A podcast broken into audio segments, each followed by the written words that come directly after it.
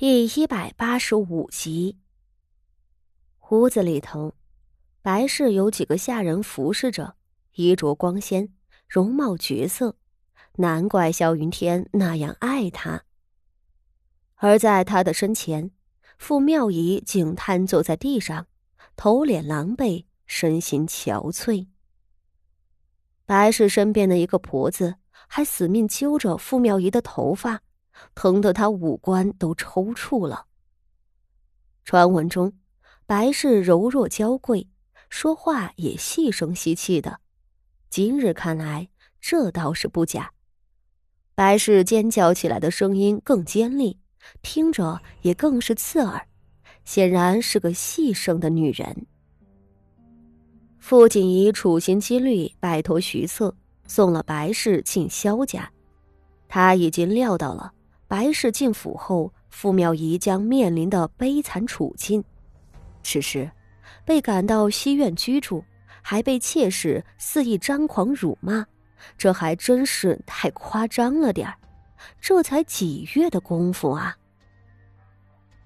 傅锦仪踮起了脚尖，里头的场景。一览无遗，只见那身材瘦小、娇弱的白氏，冷着一张俏脸，在傅妙仪身侧踱了两步，突的竟张口吐出了一口痰液，啐在傅妙仪的脸上，道：“切，夫人，步摇在哪里？你若是拿不出来，可别怪妹妹不客气。”白氏啐唾沫的样子，简直把傅锦仪都给惊了一惊。他是真想不到，人前温柔娇弱的白氏，竟会做出这么粗野的动作。哦，是了，白氏是匈奴皇族，骨子里的野蛮是洗不去的。匈奴的女人都是能上战场的，她这样也不足为奇。被啐了一口唾沫的傅妙仪，满眼含着泪水，喉咙里发出不甘的呜咽声。他一臂屈辱的去擦脸上的污秽，一臂哭道：“ 白姨娘，我好歹是伯爷的正室，你，你不能这样。放屁！你算个什么东西？”白玉莲大喝一声。正室，哼，正室又如何？你瞧瞧你自己这张脸，你知道伯爷为什么娶你吗？哼，那是因为你的眼睛长得和我相似，手上也有着和我一样的朱砂痣。在我进门的第一天，伯爷就告诉了你这件事，就是希望你明白自己的身份。不要妄自尊大，我如今才是伯爷真正的女人。我让你死，你就活不得，你可记清楚了。白玉莲恶毒的叫骂，让站在窗外的傅锦仪的身子都抖了一下子。他又想起自己的前世了。与其说他是被傅妙仪杀害的，不如说是被白玉莲害死的。只是，这种潜意识的恐惧在下一个瞬间就消散了。傅锦仪面上展开一抹稀薄的冷笑。白玉莲也好，傅锦仪也罢，如今可不比从前了。我已经不是原来的我。而屋子里的好戏，显然也令傅锦仪心神愉悦。傅妙仪承受不住白氏的侮辱，软在地上呜呜的哭泣。白氏拿鞋底子点一点他的脸。步摇呢？你给我拿出来！本夫人，我今日要跟伯爷露脸的。那步摇最衬本夫人的容貌。白姨娘，真的。真的只有一只啊！若有第二只，我怎么敢藏私？